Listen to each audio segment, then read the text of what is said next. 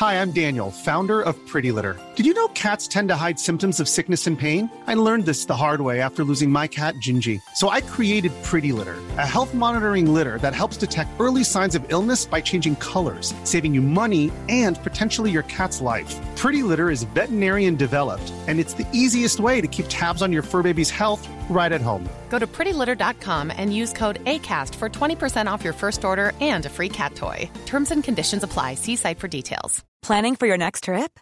Elevate your travel style with Quince. Quince has all the jet setting essentials you'll want for your next getaway, like European linen, premium luggage options, buttery soft Italian leather bags, and so much more. And is all priced at 50 to 80% less than similar brands.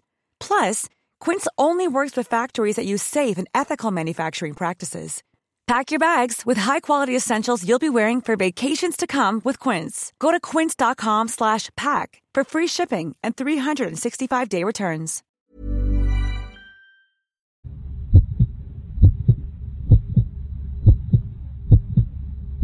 Bonjour à tous et bienvenue sur Cosmos. Si vous allez vous promener aux confins du Périgord et du Bordelais, sur les petites routes de Dordogne qui traversent les vignes, vous trouverez une vieille maison de pierre blanche, surplombée d'un toit de tuiles noires, au milieu d'un immense parc. Vous entendrez le gravier crisser sous vos pas quand vous traverserez la petite cour carrée, et vous vous dirigerez vers une tour ronde qui date du XIVe siècle. Vous monterez les marches, et là, vous entrerez dans une ancienne bibliothèque. Vous êtes sur les terres du seigneur Michel de Montaigne, qui nous a quittés à la fin du XVIe siècle, en 1592, mais qui d'une certaine manière est toujours parmi nous par la pensée. Car la force des grands classiques est d'être toujours actuels. Alors le château lui-même a disparu après un incendie au XIXe siècle, et c'est donc une construction plus contemporaine que je viens de décrire, mais la tour de la librairie, c'est-à-dire de la bibliothèque de Montaigne, quant à elle, et Dieu merci, est toujours là et on peut toujours y lire les citations des poètes latins qu'il a lui-même fait graver sur les poutres en bois du plafond. Mais si Montaigne est un classique, nombreux sont ceux qui prétendent qu'il n'est pas exactement un philosophe au sens propre du terme. Et cela parce qu'il n'a pas construit de système de pensée, mais plutôt une somme de réflexions sur des sujets divers, une sorte de compilation, à laquelle il a donné le titre des Essais, publié en 1580 pour la première édition. Il n'y défend aucune doctrine, non plus qu'il ne propose de concept pour décrire le réel. Mais pour tout vous dire, le fond de ma pensée, c'est qu'il n'est pas nécessaire de construire un édifice de rationalité ou d'abstraction pour être un vrai philosophe. Montaigne passe d'un sujet à un autre, à sauts et à gambades, comme il dit, c'est vrai, mais c'est précisément parce que penser lui inspire une vraie une authentique joie. Or, la philosophie, avant même de se définir comme l'amour de la sagesse ou l'expérience de la pensée, c'est d'abord la joie de goûter l'existence et d'éprouver un étonnement face au monde. Et c'est là tout l'esprit de la démarche de Montaigne. Mais alors, de quoi parle-t-il exactement? Quel est son propos? Rappelons d'abord que Montaigne vit à une époque, le XVIe siècle, que l'histoire des idées a retenu comme celle de l'humanisme. Il s'agit d'une ère de mutation, marquée par les grandes découvertes techniques et scientifiques, l'affirmation de l'héliocentrisme, l'apparition d'un renouveau des arts et d'une redécouverte des auteurs grecs et latins. Le XIXe siècle, qui jettera un œil rétrospectif sur le XVIe, lui donnera d'ailleurs le nom de Renaissance, c'est-à-dire de l'époque où les hommes naissent à nouveau. Mais c'est aussi une période de crise religieuse avec la réforme, l'arrivée du protestantisme et l'appel à la conscience libre de chacun plutôt qu'à la soumission aux dogmes de l'Église. On peut donc comprendre l'humanisme comme un vaste mouvement spirituel, intellectuel, scientifique et artistique qui transforme le rapport de l'homme au monde et qui consiste à placer l'homme au centre, c'est-à-dire à le désigner comme le seul créateur de valeurs, des valeurs morales, politiques, philosophiques, etc. C'est ainsi que l'ouverture de la pensée à des horizons qui ne sont plus limités par la religion, mais qui sont désormais renvoyés à des espaces infinis, permet à l'homme d'envisager un progrès sans limite, selon des perspectives qui sont celles de l'émancipation et de la liberté humaine. En clair, l'humanisme est la matrice des temps modernes. C'est donc une fois replacé dans ce contexte qu'on peut comprendre le projet de Montaigne et ce dont il parle. En l'occurrence, son propos est de savoir comment jouir de la vie. Jouir la vie, pour le dire comme lui, dans le français qui est le sien à son époque. Pour Montaigne, tout homme peut faire de sa vie un chef-d'œuvre, à condition de savoir définir un art de vivre qui lui corresponde. C'est donc l'homme qui est au cœur de la pensée et des questionnements de Montaigne. Mais comme je le disais tout à l'heure, il n'est pas question chez Montaigne de système philosophique. Et si la vie bonne est possible, Montaigne ne prétend pas en donner une définition définitive, et encore moins en fournir le mode d'emploi. Il n'existe aucune règle, et tout dépend de la connaissance que chacun a de lui-même et de son aptitude à agir en conséquence. C'est ce qu'il appelle vivre à propos, c'est-à-dire en conformité avec soi-même on voit bien qu'on est loin des leçons toutes faites. D'ailleurs, je précise ici que Montaigne n'a pas vraiment écrit les essais, mais qu'il les a dictés. Autrement dit, son livre est tout entier le fruit d'une pensée en mouvement, car il dicte en marchant dans sa bibliothèque, et en se laissant aller au hasard de son esprit. Ce qui fait des essais un livre parlé en quelque sorte, et qui avance au rythme de son auteur et de sa pensée libre. La pensée de Montaigne va à cet égard évoluer tout au long de la rédaction des essais, laquelle commence en 1572 pour une première publication huit ans plus tard, en 1580, mais qu'il reprendra jusqu'à sa mort en 1592. En clair, Montaigne se donne la liberté d'affiner progressivement sa pensée, de changer d'avis sur ce qu'il avait déjà dit, voire de se contredire sur certains sujets, et même d'oublier son propos pour digresser et finir par parler d'autre chose dans un même chapitre, comme s'il ne faisait que converser au coin du feu. C'est ainsi qu'il aborde pêle-mêle des sujets comme la mort, l'éducation, l'amitié, l'amour, la sexualité, la vérité, l'inconsistance de la raison humaine, le rapport aux cultures étrangères, la politique, la vanité, le mensonge, les honneurs, l'art de la conversation ou encore la sagesse de l'homme d'expérience. Dans tous ces sujets, Montaigne cherche à décrire l'humaine nature, en partant de ce qu'il a sous les yeux, c'est-à-dire lui-même, et de se prendre non pas comme modèle de l'humanité, mais comme point de départ pour faire l'expérience de l'homme. D'ailleurs, essai, cela veut dire faire l'expérience de, ou si vous préférez, il s'agit d'expérimenter, d'observer pour construire une sagesse possible, et accessible à l'homme qu'il est. Il ne prétend donc pas atteindre des sommets de pensée, comme bon nombre de philosophes, mais au contraire dépeindre la condition minuscule de tout homme et la prétention qu'il y a à viser plus haut que ce que l'on peut humainement atteindre.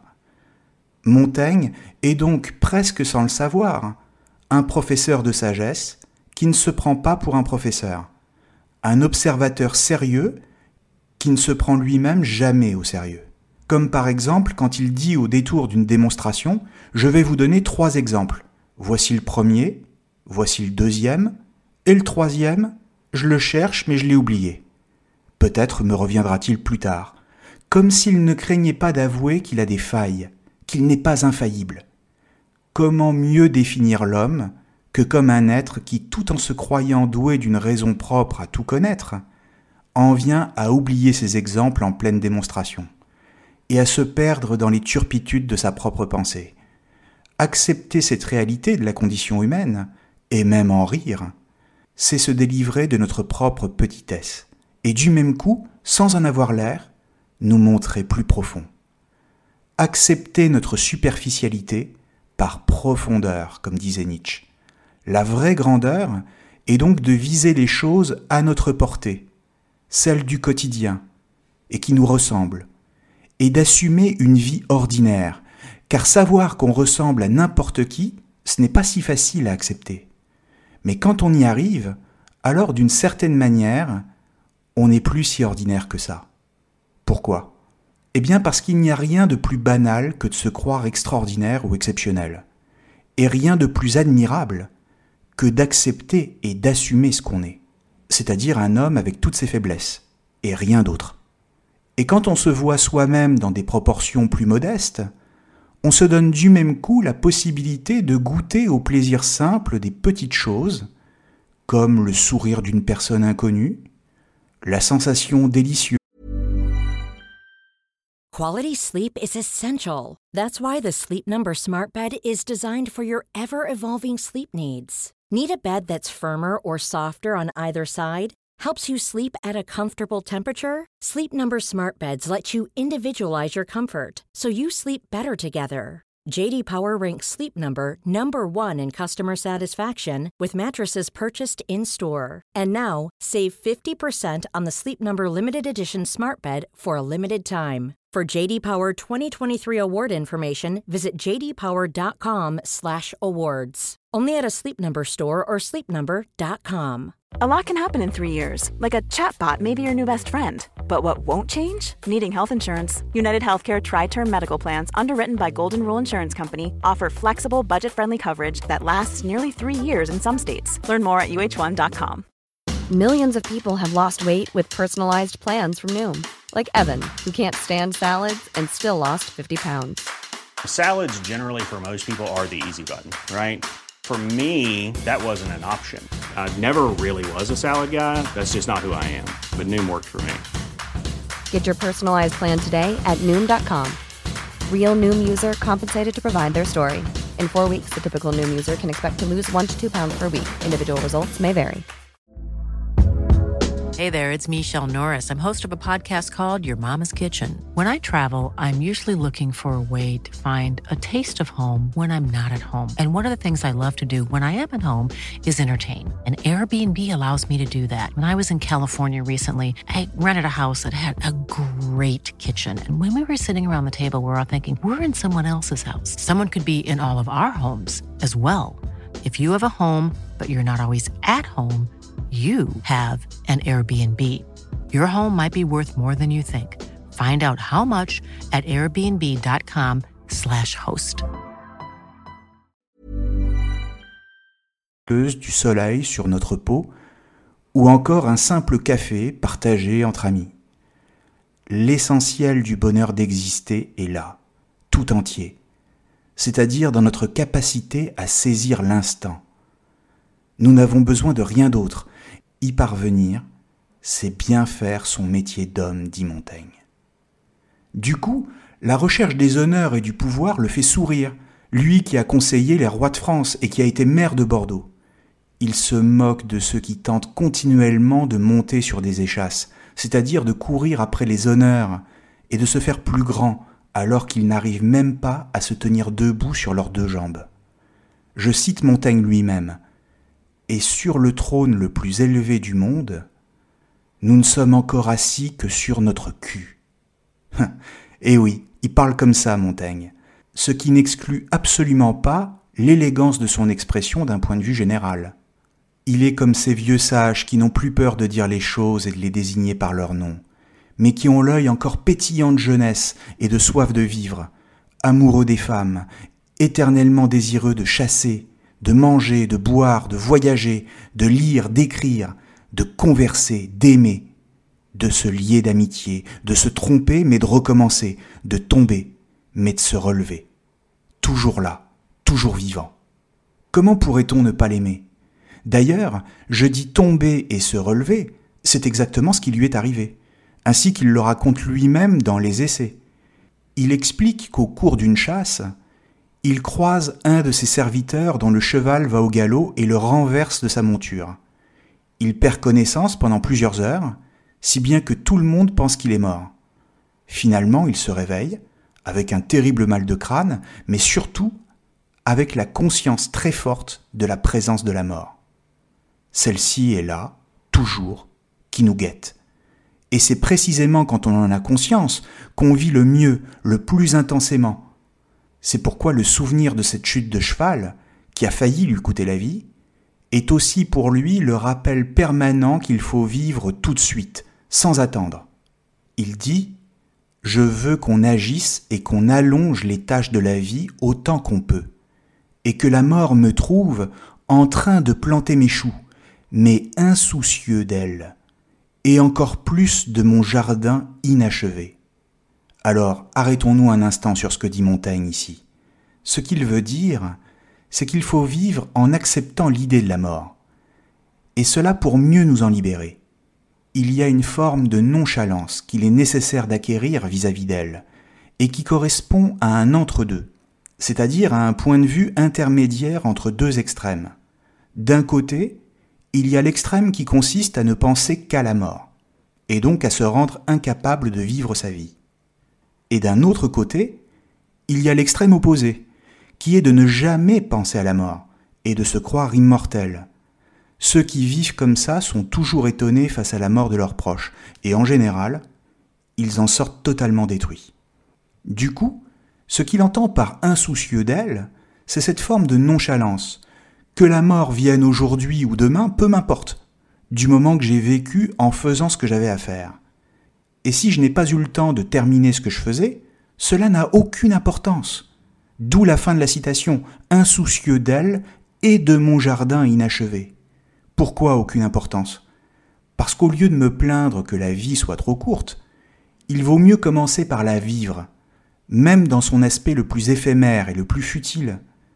Comme souvent, Montaigne cite Lucrèce, le poète latin, et son poème De la nature des choses, dont il a fait graver des citations dans sa bibliothèque, comme je le disais tout à l'heure, lequel demandait lui-même Pourquoi ne sors-tu pas de la vie en convive rassasié C'est-à-dire, pourquoi penses-tu sans arrêt que la vie est trop courte? Ce n'est pas la vie qui est trop courte en réalité. C'est toi qui ne la vis pas. Cette libre parole de Montaigne est donc toujours orientée par une unique boussole, nous apprendre à accepter notre condition d'homme, notre humaine condition, laquelle est finie, mortelle et imparfaite. Il nous dit qu'il faut avoir de l'affection pour elle, et ne pas la maudire ou la réduire en la moralisant. Il nous apprend à regarder la vie avec tendresse, car telle est la vraie sagesse, celle de la juste mesure et de l'amour, et non de la raison froide et distante. Et de ce point de vue, il y a de la chaleur dans la pensée de Montaigne, parce qu'il démolit toutes les idées absolues et éternelles, et nous montre qu'elles n'existent pas, et donc qu'elles n'ont aucune importance. Il est le philosophe de l'impermanence et du mouvement, comme la vie, qu'on ne peut jamais réduire à un système ou à un discours philosophique. Au contraire, il n'y a rien d'éternel dans le monde. Dans ce monde, il n'y a que du devenir, un peu comme un fleuve qui coule, et qui n'offre aucune prise, aucun repère précis et ferme. Et ainsi, comme tout passe, il nous faut apprendre à aimer ce monde pour ce qu'il est, sans le mépriser, même si tout en lui n'est qu'apparence, même s'il ne nous conduit qu'à des illusions et que nous ne pouvons y trouver aucune vérité définitive. De même, si nous ne pouvons rien espérer en termes de vérité, il ne méprise jamais ceux qui cherchent à apprendre, mais il se moque de ceux qui, dans un monde aussi instable, pensent détenir un savoir absolu sur tout. Ceux-là ne sont que des ignorants qui s'ignorent eux-mêmes, c'est-à-dire qui ignorent leur propre ignorance, tout en se considérant comme des savants, sous prétexte qu'ils ont inventé un ou deux concepts. Et ceux-là forment une majorité. Il considère qu'une tête bien faite, c'est-à-dire qui sait penser, est plus utile qu'une tête bien pleine, c'est-à-dire pleine de connaissances inutiles et sans rapport avec la vie. Il accorde plus d'importance au savoir acquis par l'expérience de la vie qu'au grand système philosophique, ce qui explique le fait qu'il soit sceptique en matière de vérité, et modéré sur le plan religieux. Il est chrétien, mais sans tomber dans la croyance fanatique des catholiques qui massacrent les protestants. C'est donc là encore une pensée du juste milieu que celle de Montaigne. Disons que Montaigne est un philosophe de la réconciliation avec la vie, comme le sera Nietzsche lui-même, et qui trouve en Montaigne un précurseur d'ailleurs. En l'occurrence, il s'agit d'aimer la vie telle qu'elle est, et la saisir à chaque instant, au moment présent. Alors on pourrait se dire, d'accord, aimer la vie, mais à moins d'être suicidaire, tout le monde aime la vie et veut la conserver. Où est la sagesse là-dedans? C'est un peu facile. Mais justement, tout est là. Aimer la vie, c'est l'aimer malgré tout. c'est-à-dire avec toutes les peines qu'elle comporte et toutes les souffrances qu'elle nous fait endurer. Lui attribuer toute notre attention à tout moment, même quand nous souffrons, et prendre toute expérience comme une occasion de vivre quelque chose qui ne reviendra jamais. Vivre comme ça, en étant attentif au présent, même à la douleur, c'est du même coup renoncer à vivre constamment dans le passé, à se libérer de ce qui est désormais derrière nous, car celui qui vit de cette façon n'est jamais libre. Mais c'est aussi ne pas dépendre de ce qui risque d'arriver dans l'avenir, comme la mort qui est inévitable, ou des choses dans lesquelles nous mettons nos espoirs ou nos craintes, et qui d'une certaine manière nous dominent et nous réduisent en esclavage. Quand je danse, je danse, dit Montaigne. Ce qui veut dire qu'il est tout entier à ce qu'il fait, ici et maintenant, et pas ailleurs dans les chimères du passé ou dans les illusions du futur. Ce qui n'a, admettons-le, rien d'une évidence. Merci à tous et à très bientôt sur Cosmos.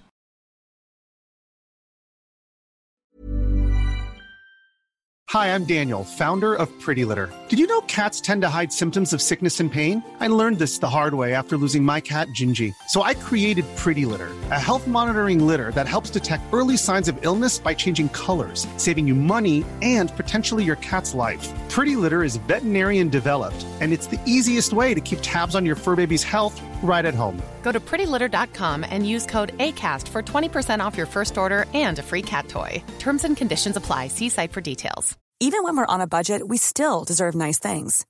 Quince is a place to scoop up stunning high-end goods for 50 to 80% less than similar brands. They have buttery soft cashmere sweaters starting at $50, luxurious Italian leather bags, and so much more. Plus, Quince only works with factories that use safe, ethical, and responsible manufacturing. Get the high-end goods you'll love without the high price tag with Quince.